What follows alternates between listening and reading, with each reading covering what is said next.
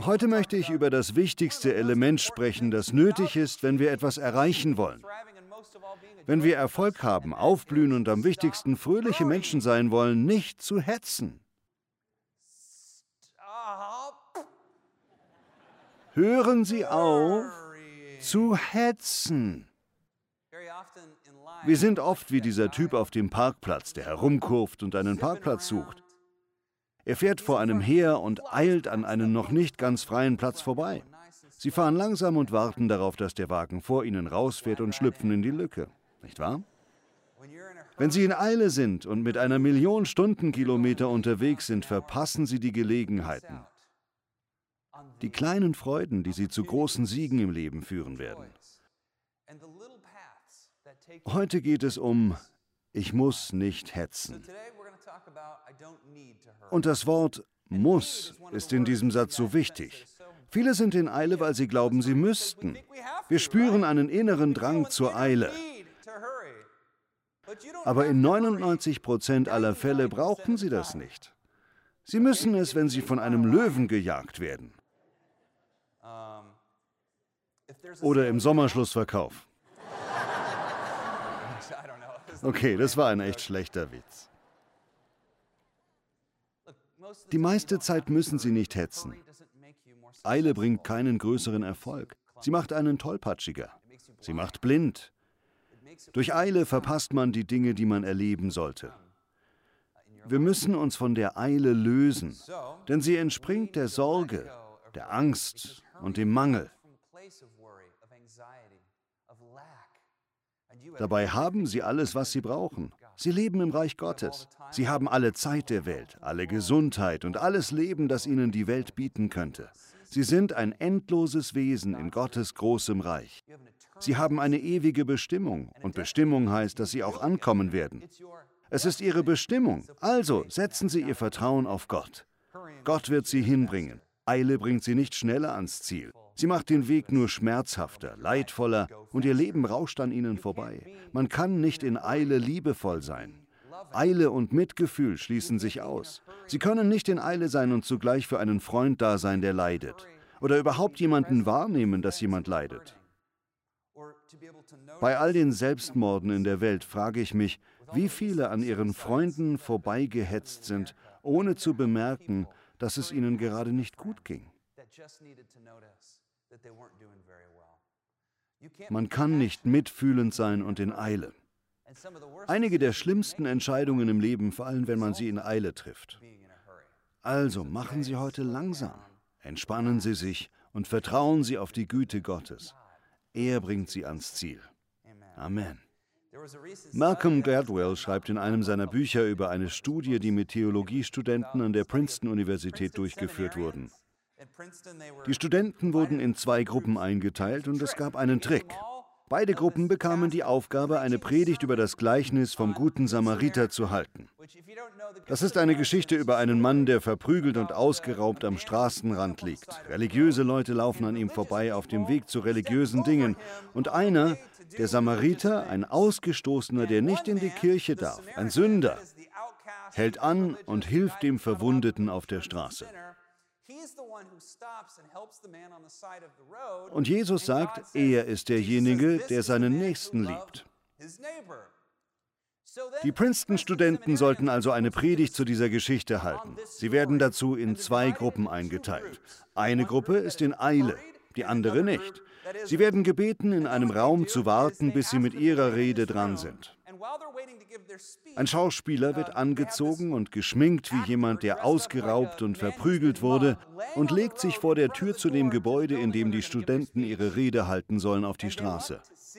Man wartet, was passiert. Den Studenten in der ersten Gruppe wird gesagt, oh, du bist spät dran, ihr hättet schon vor ein paar Minuten dort sein sollen. Macht schnell, los! Der Plan war zu sehen, ob diese Studenten dem Mann vor der Tür helfen würden. Der zweiten Gruppe wurde gesagt, ach, ihr habt noch ein paar Minuten Zeit, bevor ihr dran seid. Ihr könnt aber ruhig schon mal rübergehen, dann seid ihr früher da. In der Gruppe, die in Eile war, haben nur 10% angehalten, um dem verprügelten Mann vor der Tür zu helfen und dann über den guten Samariter zu sprechen. Von denen, die nicht in Eile waren, haben 63 Prozent dem Mann geholfen, was für mich immer noch ziemlich wenig ist.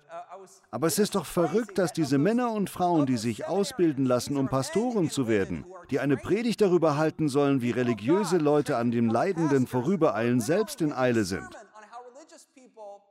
Es hieß, einige von ihnen mussten buchstäblich über den Verprügelten steigen, um ihre Predigt über den guten Samariter zu halten. Wen überrascht das? Mich nicht. Ich weiß, ich bin am schlimmsten, wenn ich in Eile bin. Was ist mit Ihnen? Wir sind doch ständig versucht, überall hinzuhetzen. Immer diese Dringlichkeit, dieser Mangel. Ich habe nicht genug Zeit, ich muss mehr schaffen. Aber wenn Sie jemand sind, der etwas erreicht, ein Geschäftsmann, wenn Sie große Träume im Herzen haben und vielleicht sind Sie jung, dann müssen Sie wissen, der beste Weg, mit Gott etwas zu erreichen, ist, es locker anzugehen. Seien Sie schlau, seien Sie geduldig, seien Sie treu und Sie werden große Dinge für Gott tun. Vertrauen Sie ihm von ganzem Herzen, machen Sie sich keine Sorgen, Sie werden dort ankommen, wo Sie hin sollen. Leben Sie nicht aus einem Gefühl des Mangels, das ist Eile. Sie kommt aus Sorge, aus Furcht und aus einem Mangel. Und sie lässt ihr Leben viel zu schnell laufen. Dadurch bemerken sie die großartigen Dinge, die Gott in ihr Leben legt, gar nicht. Wenn Sie jemand, der ständig in Eile ist, vergleichen mit jemand, der langsam und beständig ist, dann wirkt der Langsamere von beiden eher edel, stark und würdevoll. So jemand möchte man anstellen. So jemand möchte man kennenlernen. Von so jemand denkt man, dass er leiten kann. Seien Sie also da. Gott wird Sie hinbringen, wo Sie sein sollen. Versuchen Sie nicht länger zu Ihrem Ziel zu eilen. Das Leben ist viel zu kurz, als dass man es in Eile verbringen sollte. Wenn ich Sie zu einem Filet Mignon mit Kartoffelgratin und leckerem Gemüse einladen würde, würden Sie sich nicht durch diese Mahlzeit hetzen. Sie würden es langsam und genüsslich Bissen für Bissen genießen. Wer stopft sich teures Essen rein? Ich sicher nicht. Warum also durchs Leben hetzen? Es ist zu gut, um es in Eile zu verbringen. In Sprüche 3, einem großartigen Kapitel in der Bibel, wird das erwähnt. Die Sprüche sind ein wunderbares Werkzeug, um ein Mann und eine Frau Gottes zu werden. Ich finde, jeder Christ sollte die Sprüche lesen. Meine Großmutter Persley hat mir dabei geholfen, das zu verstehen. Es gibt 31 Kapitel in den Sprüchen und der Monat hat 31 Tage. Wenn Sie also nicht wissen, was Sie heute in der Bibel lesen sollen, lesen Sie das Kapitel, das zum Tag im Monat passt. Ich weiß das nicht immer. Das wird Ihnen helfen, in Weisheit zu wachsen und es wird Ihnen helfen, das zu erreichen, wozu Gott Sie beauftragt hat.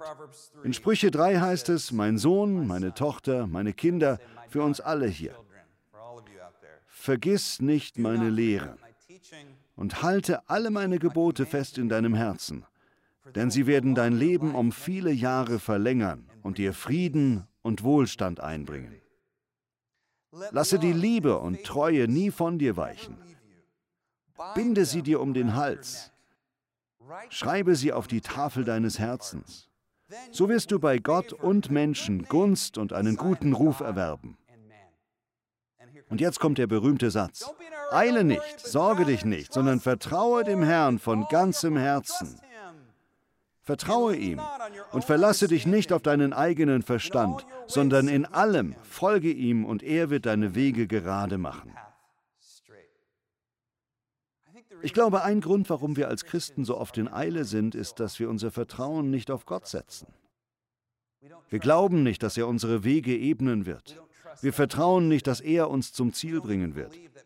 Wir glauben nicht einmal, dass viele der Ziele, die wir haben, von Gott sind, aber wir sagen, wir verfolgen sie trotzdem. Liebe Freunde, vertrauen Sie mir, wenn Sie einen großen Traum haben und es ist ein guter Traum, dann ist es wahrscheinlich, dass er von Gott ist. Und wenn er nicht von Gott ist, ist das das Schlimmste, was Ihnen passieren kann. Wollen Sie fröhlich, glücklich und erfolgreich sein? Vertrauen Sie Jesus von ganzem Herzen und verlassen Sie sich nicht auf Ihren eigenen Verstand, sondern in allem erkennen Sie den Herrn und er wird Sie sicher ans Ziel bringen. Er bringt Sie dahin, wohin Sie sollen. Das erinnert mich an die Worte Jesu in der Bergpredigt. Trachtet zuerst nach seinem Reich und seiner Gerechtigkeit und dann, dann wird euch alles, sagen Sie alle all das, das wird euch alles zufallen. Wir können darauf vertrauen, dass Gott mächtig ist. Er ist willens und er ist fähig. Eile kommt aus Misstrauen, aus Mangel und Sorge. Und ihr Leben ist zu gut, als dass sie es so leben sollten. Richtig? Sie haben ein erstaunliches Leben. Vor ihnen liegen unglaubliche Möglichkeiten. Wenn Sie sie sehen wollen, müssen Sie im sanften Rhythmus der Gnade laufen. Sie müssen langsamer werden und Ihre geistlichen Augen für das öffnen, was Sie umgibt.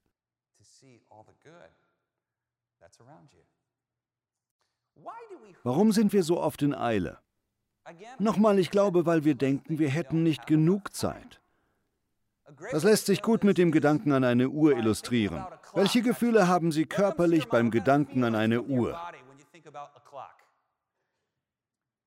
Wahrscheinlich unangenehme, wenn es ein Wecker ist. Uhren wecken dieses Gefühl, nicht genug Zeit zu haben.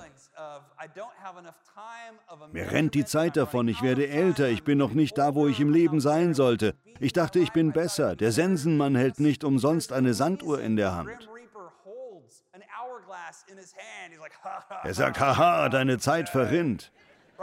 Die Uhr gibt uns immer wieder das Gefühl, nicht genug Zeit zu haben. Und das ist schon ironisch. Wussten Sie, dass die mechanische Uhr im Mittelalter von Benediktinermönchen erfunden wurde, damit sie sie daran erinnert, mit der Arbeit innezuhalten und zu beten?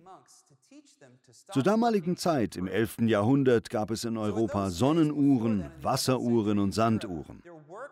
Aber sie waren nicht häufig in Gebrauch.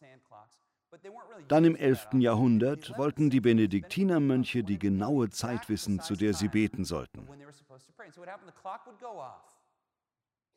Die Mönche waren bei der Arbeit und kümmerten sich um die Felder, die Bienen oder brauten auch Bier, was damals üblich war. Wenn dann die Glocke läutete, wussten sie, es ist Zeit, eine Pause von der Arbeit zu machen, sich auszuruhen und ins Haus Gottes zu gehen. Dort war es kühl und still. Sie versammelten sich mit den Brüdern zum Gebet. Der ursprüngliche Zweck der Uhr war also, dass sie uns erinnert, unsere harte Arbeit zu unterbrechen, die Eile zu unterbrechen und sich an Gott zu erinnern. Das ist doch großartig, oder? Und so hielten sie es. Die Glocken läuteten sechsmal am Tag und riefen die Mönche zum Gebet. Dann gingen sie wieder an die Arbeit, bis ein deutscher Fürst beschloss, die Uhr in einem Turm einzubauen, damit alle seine Untertanen gleichgeschaltet an die Arbeit gehen. Viele Soziologen halten das für die Geburtsstunde des Kapitalismus und der Industrialisierung. Schließlich sagte Louis Mumford zu dieser Zeit, wir sind von Zeitnehmern zu Zeitsparern geworden und schließlich zu Sklaven der Zeit. Haben Sie das Gefühl, der Zeit zu dienen? Im Englischen nennt man die Haftzeit Serving Time. Und viele von uns fühlen sich wie Gefangene, die Sklaven der Uhr sind, und das nervt uns. Ich glaube, das ist auch der Grund, warum Uhren immer hässlicher werden. Überlegen Sie mal, wenn man sich ganz alte Uhren anschaut, sind sie wirklich hübsch. Damals, als die Uhren einen noch ans Gebet erinnert haben, waren sie mit kleinen Zinnsoldaten geschmückt, hatten goldene Zierblätter und waren aus schönem Mahagoniholz geschnitzt. Jetzt sind Uhren hässlich und billig. Man holt sich einen Wecker, schmeißt ein paar Batterien hinein und wirft ihn ein paar Mal in die Ecke, wenn man nicht aufstellen will. Dann kauft man sich einen neuen. Mag hier jemand seinen Wecker? Ja, genau. Sehen Sie? Hässlich. Ich glaube, Amerika ist kurz davor, in diese noch hässlichere militärische Urzeitsprache zu rutschen. Ich will nicht ins Bett gehen und sagen, Hannah, es ist 2300, Zeit ins Bett zu gehen. Ich schätze, die Hässlichkeit der Uhren hat mit unserem Ekel davor, die Zeit überhaupt zu messen, zu tun.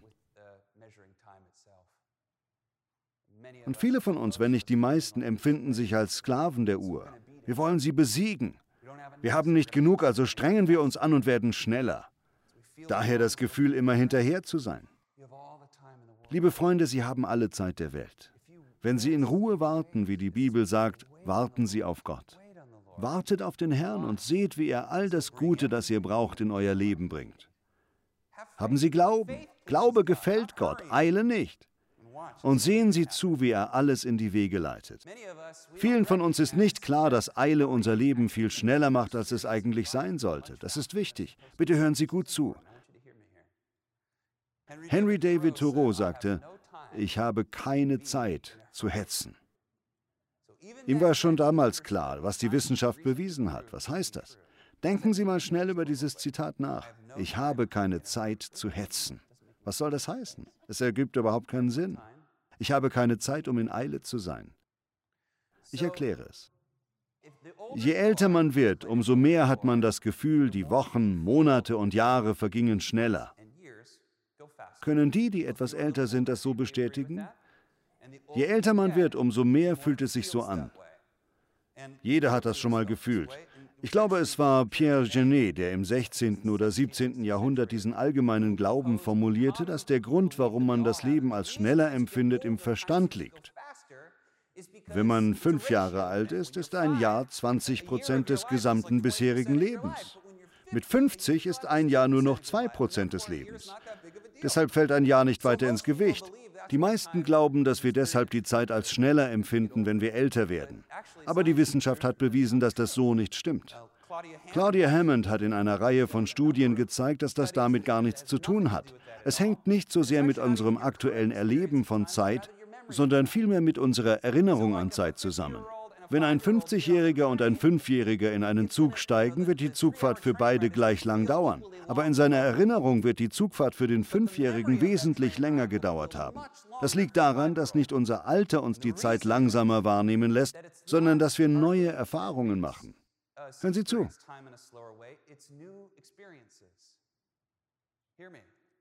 Es sind die neuen Erfahrungen, die Sie das Leben langsamer empfinden lassen. So hat jemand mit 50 vermutlich schon sehr, sehr oft im Zug gesessen und ist deshalb nicht mehr so sehr beeindruckt davon. Aber für den Fünfjährigen ist es das erste Mal im Zug. Er bekommt sein Ticket und ein Stück Pizza, wenn er einsteigt. Er sieht all diese interessanten Leute, die er noch nie gesehen hat.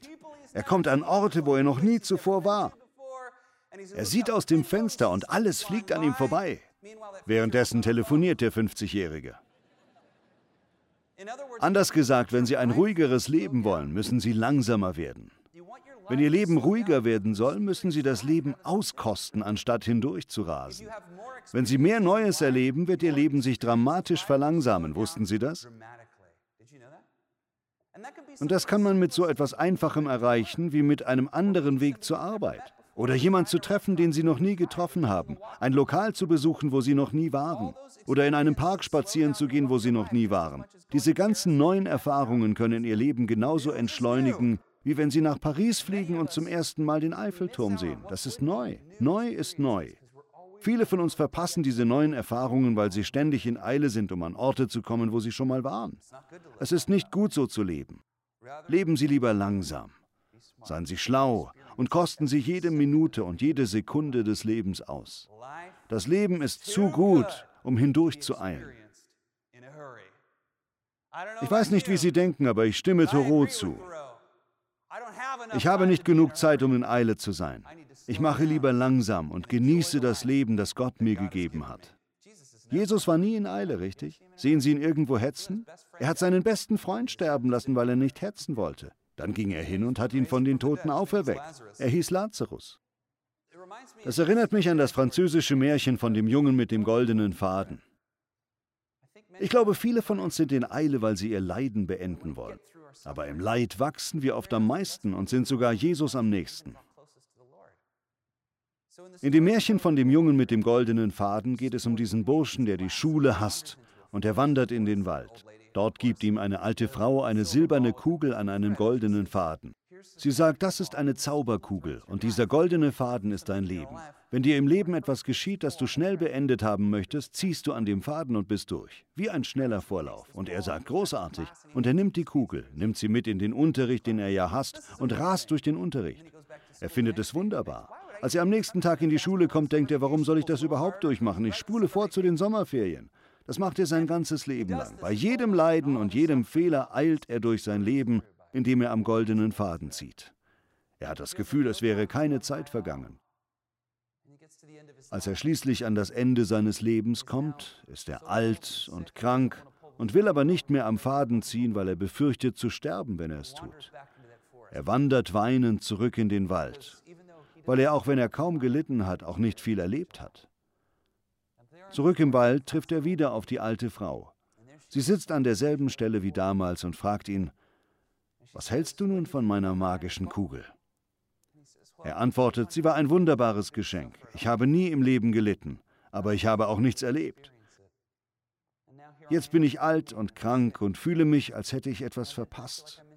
Darauf sagt die Frau, wenn ich dir einen weiteren Wunsch gewähren würde, was würdest du wollen? Er sagt darauf, ich würde dir die silberne Kugel am goldenen Faden zurückgeben wollen, sodass ich alles Leid und damit auch alle Freuden des Lebens erfahren kann. Und so geht es vielen von uns. Wir erkennen nicht, dass all der Schmerz und die Mühen des Lebens, ähnlich wie die Schmerzen beim Training, uns wachsen lassen. Statt also durch das Leid, das sie gerade vielleicht erleben, zu hetzen, auch wenn es oft genug nicht von Gott kommt, kann Gott sie darin begleiten und das Böse, was der Teufel geplant hat, kann Gott in Gutes verwandeln. Eilen Sie also nicht. Keine Hast. Entspannen Sie sich und vertrauen Sie Gott. Und sehen Sie zu, was Sie alles erreichen können, weil Sie mit offenen Augen und klarem Verstand durchs Leben gehen. Großartiges kommt auf Sie zu. Das Leben ist zu gut, um durchzuhetzen. Das Leben ist zu gut, um es in Eile zu leben. Verschwenden Sie Ihr Leben nicht, genießen Sie es langsam. John Ortberg erzählt, wie er als Pastor in dieser riesigen Gemeinde in Chicago war. Es war Willow Creek, damals die größte Gemeinde in Amerika.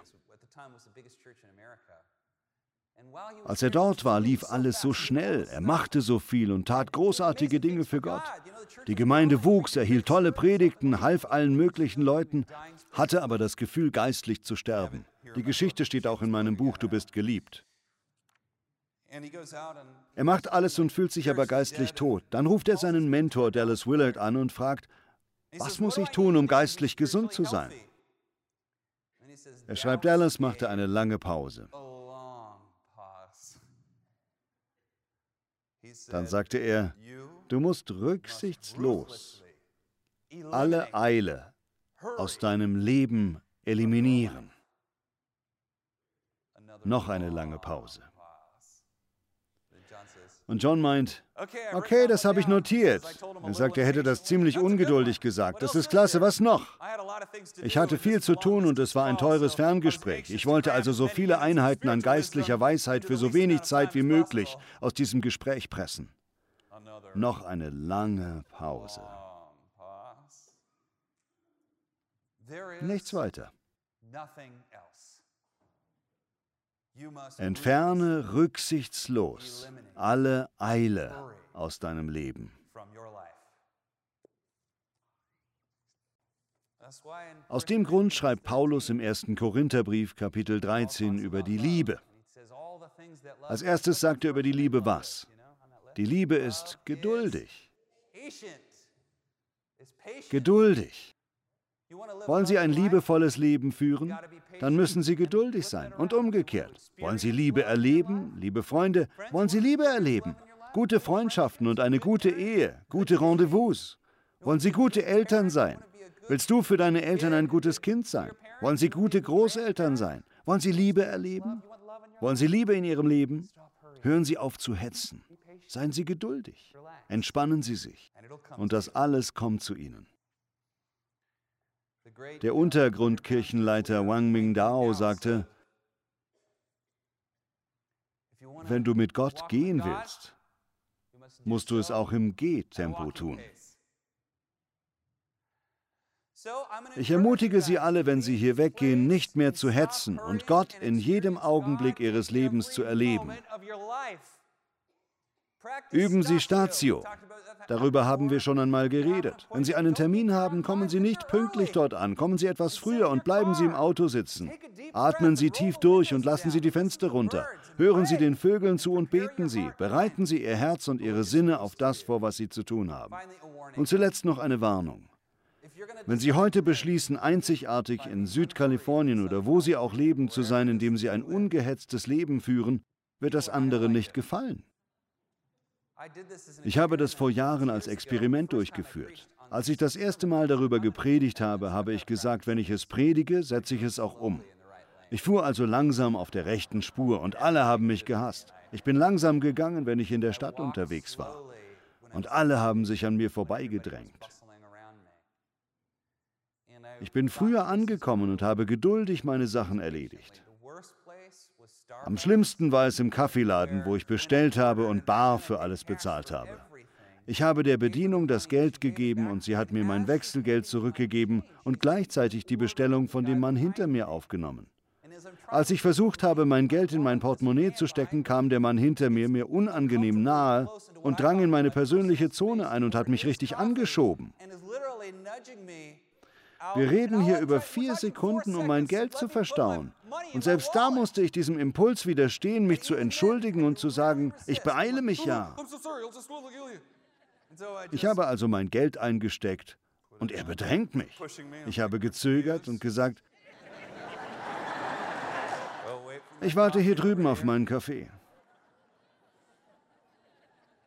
Und wissen Sie was? Nur so kann man leben. Sie verpassen etwas, wenn Sie es nicht tun. Sie verpassen etwas. Vorbei. Sie können sich entspannen und Gott vertrauen. Vertrauen Sie auf Jesus von ganzem Herzen und verlassen Sie sich nicht auf Ihren eigenen Verstand. Leben Sie entspannt und ohne Eile. Vater, wir lieben dich. Danke für alles, was du uns schenkst. Wir vertrauen dir. Im Namen Jesu. Amen.